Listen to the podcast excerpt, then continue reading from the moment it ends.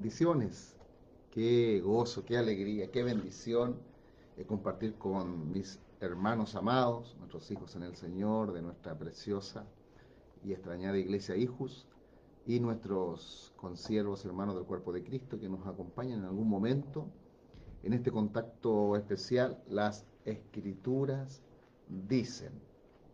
Es un tiempo donde juntos podemos profundizar la eterna y todopoderosa palabra de nuestro Dios. Esta verdad que nos hace libres, con el deseo que la palabra de Dios que podamos juntos estudiar sea esa palabra de revelación, de fe, de gloria en el Señor. Hoy viernes estamos comenzando una nueva serie, los tiempos proféticos, a través del libro de Apocalipsis. Sabemos que estamos en días que son lo que precede a la venida de nuestro Señor Jesucristo por su iglesia, el arrebatamiento, el rapto de la iglesia, que estamos en esta etapa escatológica o profética llamada principio de dolores. Y hay muchas inquietudes respecto a lo que estamos viviendo a lo que vendrá en un futuro inmediato y lo que sigue en el plan profético de Dios para la humanidad. Vamos a través del libro de Apocalipsis a comenzar una serie en la cual vamos a profundizar todas las etapas proféticas. Desde el tiempo en que nuestro Padre Dios le entregó el libro de Apocalipsis a su siervo, el apóstol Juan, hasta los días actuales y lo que viene. Así con mucho gozo, sabiendo que será una serie, serán varios programas de gran bendición, de mucha edificación, les invito a que estemos juntos en los contactos que vienen. Les doy nuevamente la bienvenida a nuestros hermanos, nuestros hijos de nuestra iglesia Hijos y a todos quienes nos acompañan y nos pueden estar viendo y escuchando a esta hora. Decir, primero que todo, que la escatología es el estudio de los sucesos finales. Y nosotros vamos a llevar adelante el libro de Apocalipsis con esa mirada para saber todo lo que viene a la tierra. ¿Cuál es el calendario, el plan profético de nuestro Padre Dios para la iglesia, para Israel, para las naciones de la tierra? El Señor está salvando y restaurando a sus hijos de la raza humana a las diferentes naciones de la tierra, a todo el mundo. Ese es el plan de amor, de gracia y de poder de nuestro Padre Eterno. Su obra sigue adelante y está determinado en las escrituras tiempos que van a suceder hasta que el Señor establece finalmente su reino eternal sobre toda la tierra. El libro de Apocalipsis se escribió en el idioma griego y la palabra Apocalipsis en el griego es revelaciones. Y ya nos muestra que este libro que Dios en su voluntad, inspirado por el Espíritu Santo, dado por nuestro Señor Jesucristo al apóstol Juan, lo dejó para sellar, para completar su palabra para nosotros. En la serie anterior vimos que la Biblia es la única revelación escrita de Dios, inspirada al 100% por el Espíritu Santo, para la raza humana, para la iglesia, para cada uno de nosotros. No hay otro libro sagrado como la Biblia, sobrenatural la revelación de Dios y todas sus verdades, todos sus propósitos de su gloria para nosotros, la raza humana. El libro significa que Dios está queriendo revelar lo que viene. Esto es muy importante porque ha habido una actitud frente al libro de Apocalipsis de sentirlo como difícil de leer, difícil de estudiar, incomprensible. Personas y aún creyentes. Es como si le tuviesen miedo a este libro, de abrir las páginas del libro de Apocalipsis. Es algo que es eh, muy equivocado, pues nuestro Dios precisamente se lo entrega al apóstol Juan para que nosotros podamos entender el plan perfecto de Dios.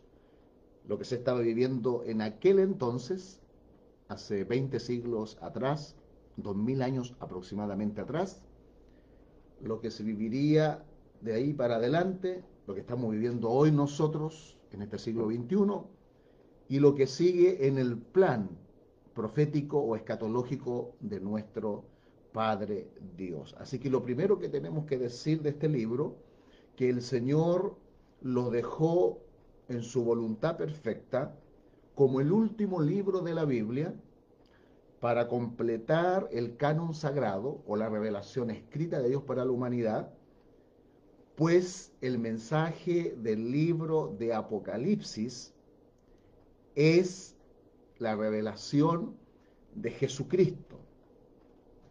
Revelar que Jesucristo es el victorioso, es el vencedor, que Él es el rey de las naciones, Él es el rey de todo el mundo, rey de reyes, señor de señores, y que finalmente nuestro precioso y todopoderoso Señor Jesucristo derrota a todos sus enemigos, a todos los enemigos de sus hijos, de su pueblo, y el libro de Apocalipsis, a través de, todo lo que manifiesta, de todos los sucesos que están allí, donde hay mucha simbología, nos está revelando que Jesucristo es el vencedor.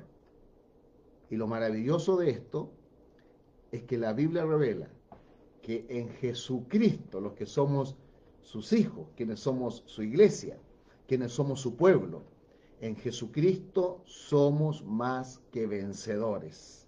Así que el libro de Apocalipsis, el Espíritu Santo se lo inspiró al apóstol Juan para que quedase como el último libro de la Biblia porque revela la victoria total, completa y eterna de nuestro Señor Jesucristo y de los que estamos con Él. Alabado sea el Señor.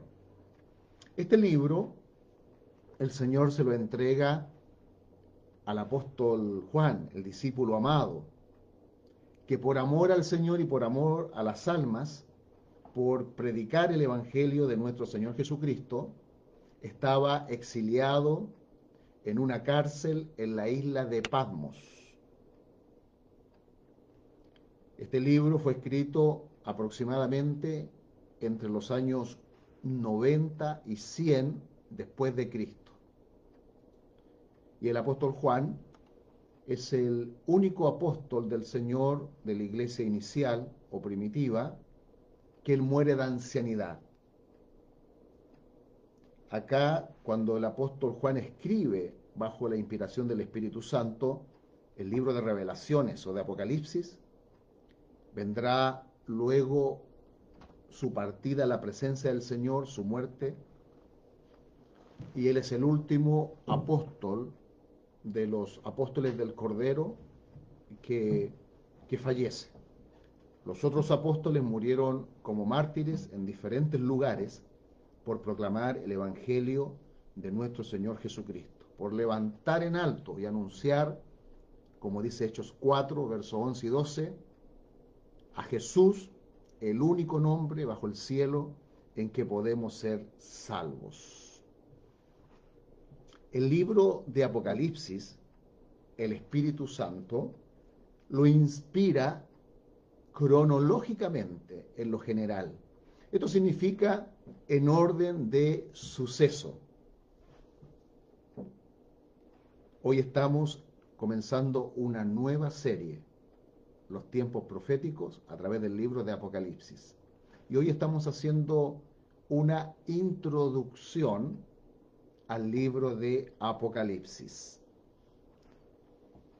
El Señor inspira al apóstol Juan para escribir el libro de revelaciones o Apocalipsis y lo hace en orden de suceso, cronológicamente. Esto es muy importante para ir comprendiendo bajo oración, pidiéndole al Espíritu Santo de nuestro Padre, que nos ilumine las escrituras, que nos enseñe, nos haga entender las escrituras. Eso es muy importante. Pues el libro de Apocalipsis tiene eh, muchos símbolos. Vamos a encontrar eh, los siete sellos, las siete trompetas, siete truenos, las siete placas postreras, las siete copas de la ira, donde se consuma la ira del Dios Todopoderoso, llegando ya casi al final de la gran tribulación. Y vamos a encontrar que hay mucha simbología, pero mis hermanos, mis amigos, para el apóstol Juan y para la iglesia inicial, que en prioridad era, primero, hablando de forma nacional, eran judíos, israelitas, hebreos, ellos podían entender lo que significaban estos símbolos. Recordemos que la Biblia se interpreta a sí misma. Nosotros con la sola escritura, bajo la iluminación del Espíritu Santo, vamos a entender lo que Dios nos está dando a conocer, nos está revelando. Todos estos símbolos, todas estas figuras, están en los libros proféticos del Antiguo Testamento. Los profetas mayores, como Daniel, como Ezequiel, Jeremías, Ezequiel, y en los profetas menores, por nombrar algunos, Ageo, Naún, Abacú, Amos, y decir que la designación de estos escritos de profetas del Antiguo Testamento como mayores y menores no habla de importancia, que son unos profetas más importantes que otros, sino que está hablando de lo extenso del libro, aquellos libros que tienen más capítulos, que son más extensos, se les llama los profetas mayores. Y aquellos libros que son con menos capítulos, se les llama los profetas menores. Y allí, en estos libros, especialmente en el Antiguo Testamento, en la Biblia, están estos tipos, estos símbolos que encontramos en el libro de Apocalipsis. Recuerde que es el libro de revelaciones. El Señor está revelando lo que está sucediendo en ese tiempo y lo que viene al paso de los siglos hasta el establecimiento total y pleno del reino eternal de nuestro Dios sobre toda la tierra. Revelaciones significa quitar un velo. Y eso es lo que hace nuestro Señor para darle a entender al apóstol Juan y a todos nosotros lo que es su plan salvador, restaurador de toda la humanidad. Y cómo termina la historia humana. El libro de Corintios nos habla en esta en esta idea de lo que es revelación, de quitar el velo, habla de la nación de Israel, la nación natural, y dice que cuando ellos leen a Moisés en las sinagogas, tienen un velo puesto. Es decir, ellos tienen las escrituras del Antiguo Testamento, las leen, las desarrollan en las sinagogas, pero no tienen revelación del Espíritu Santo de las Escrituras. Sabemos que Israel está en un periodo de endurecimiento, un periodo de desobediencia. Romanos capítulo 9 al 11 nos habla de esta realidad. Es por eso que Israel como nación va a recibir en la gran tribulación al anticristo como el verdadero Cristo, porque ellos eh, no recibieron en la primera venida de nuestro Dios a Jesús de Nazaret. Ellos van a pensar en la gran tribulación que el anticristo es el verdadero Mesías de ellos, su rey salvador y de todas las naciones de la tierra.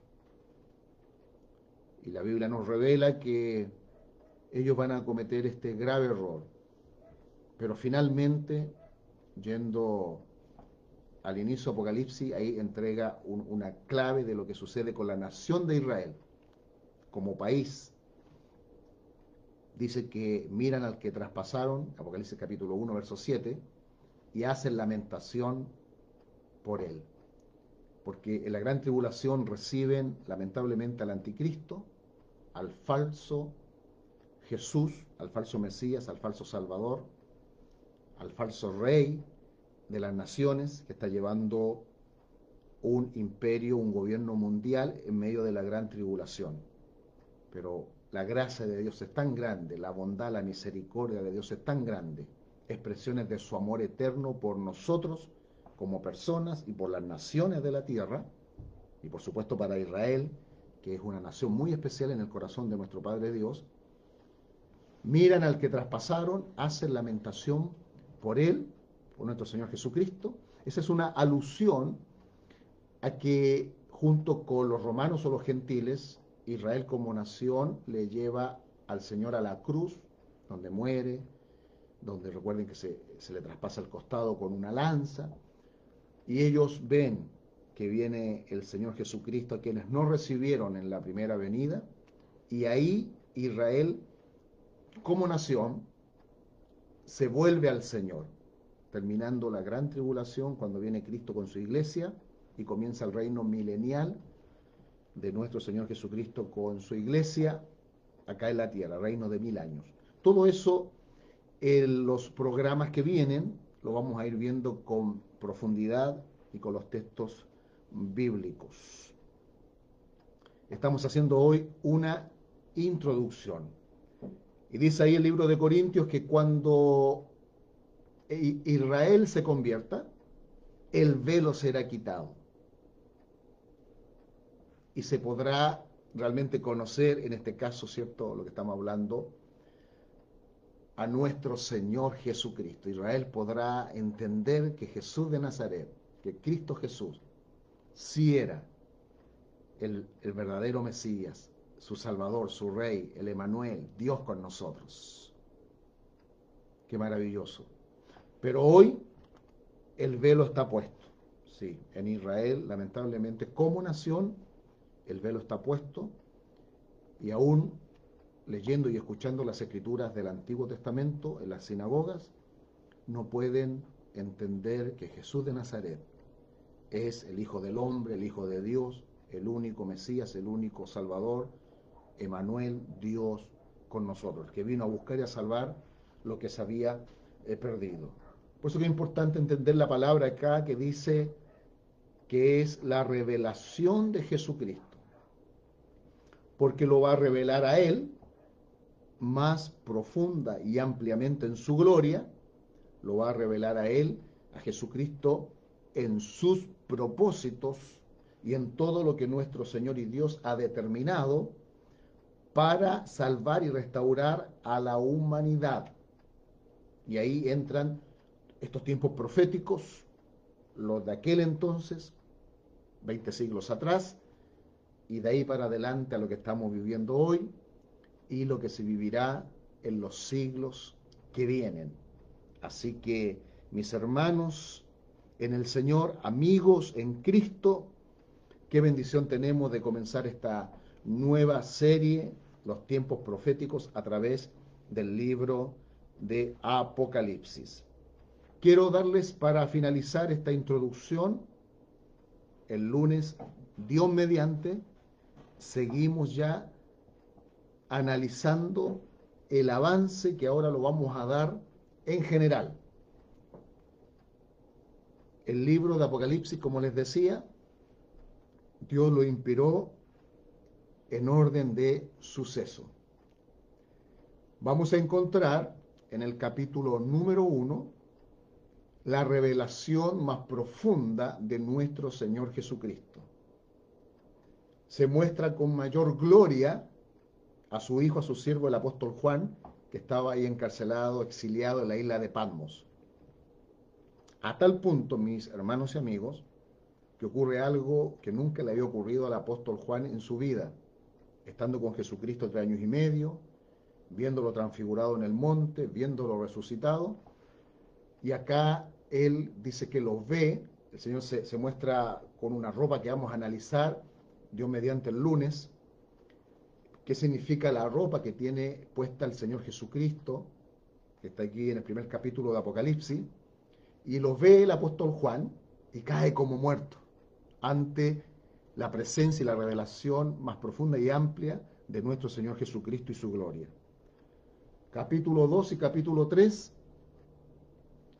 es el mensaje a las siete iglesias del Asia Menor, congregaciones locales de ese tiempo que estaban bajo la paternidad y cobertura del apóstol Juan, y que el Señor le manda a escribir las cartas a estas siete iglesias. En la Biblia el número siete, el número de completo, de plenitud, de totalidad.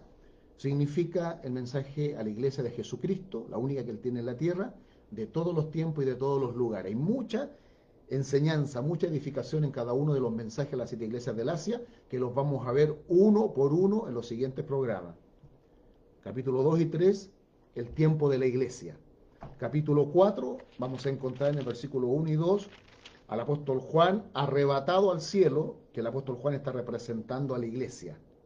Ahí la iglesia está siendo arrebatada al cielo, la venida de Cristo por la iglesia, el rapto de la iglesia.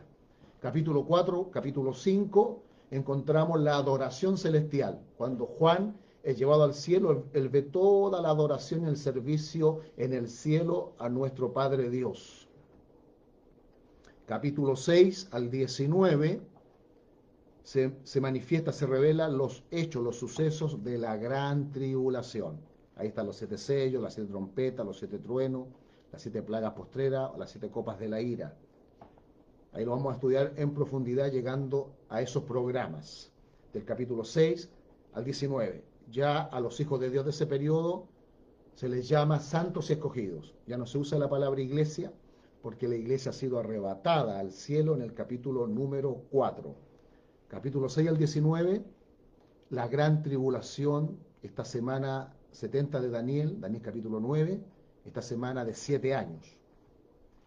Al final de la gran tribulación, capítulo 19, viene Cristo con su iglesia, establece su reino milenial, un reino de mil años, que vamos a explicar por qué es necesario este reino preliminar de mil años antes del reino eternal.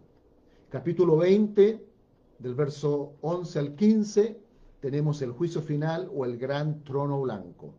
Y capítulo 21, capítulo 22 tenemos el reino eternal.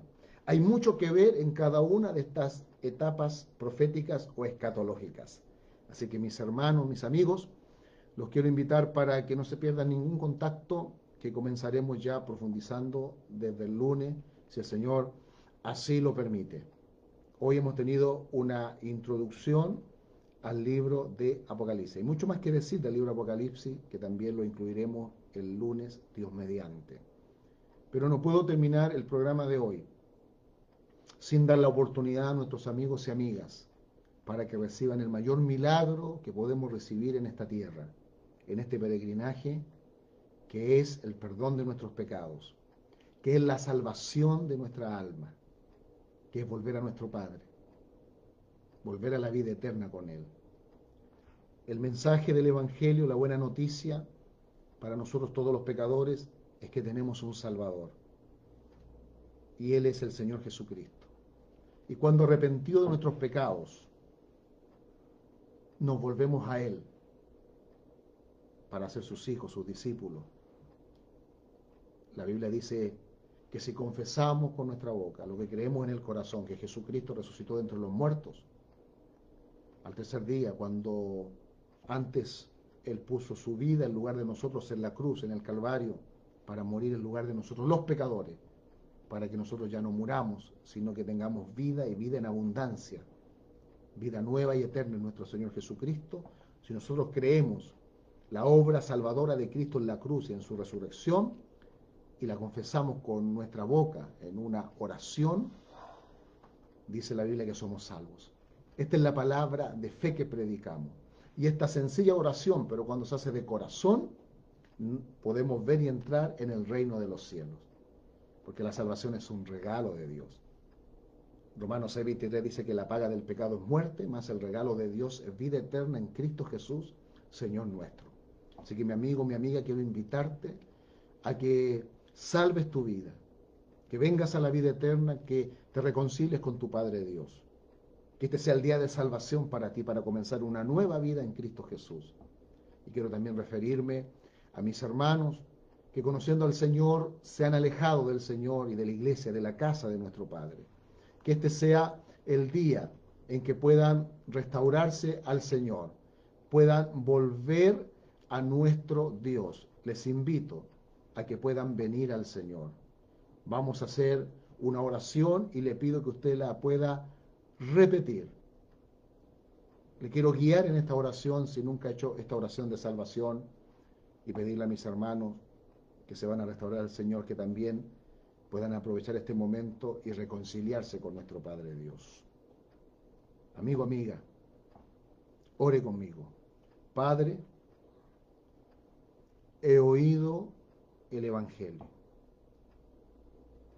La buena noticia que en ti hay salvación, que en ti hay perdón, que solo en ti hay vida eterna.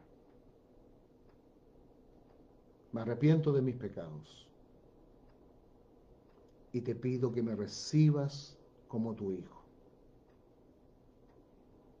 Me declaro tuyo, ahora y por la eternidad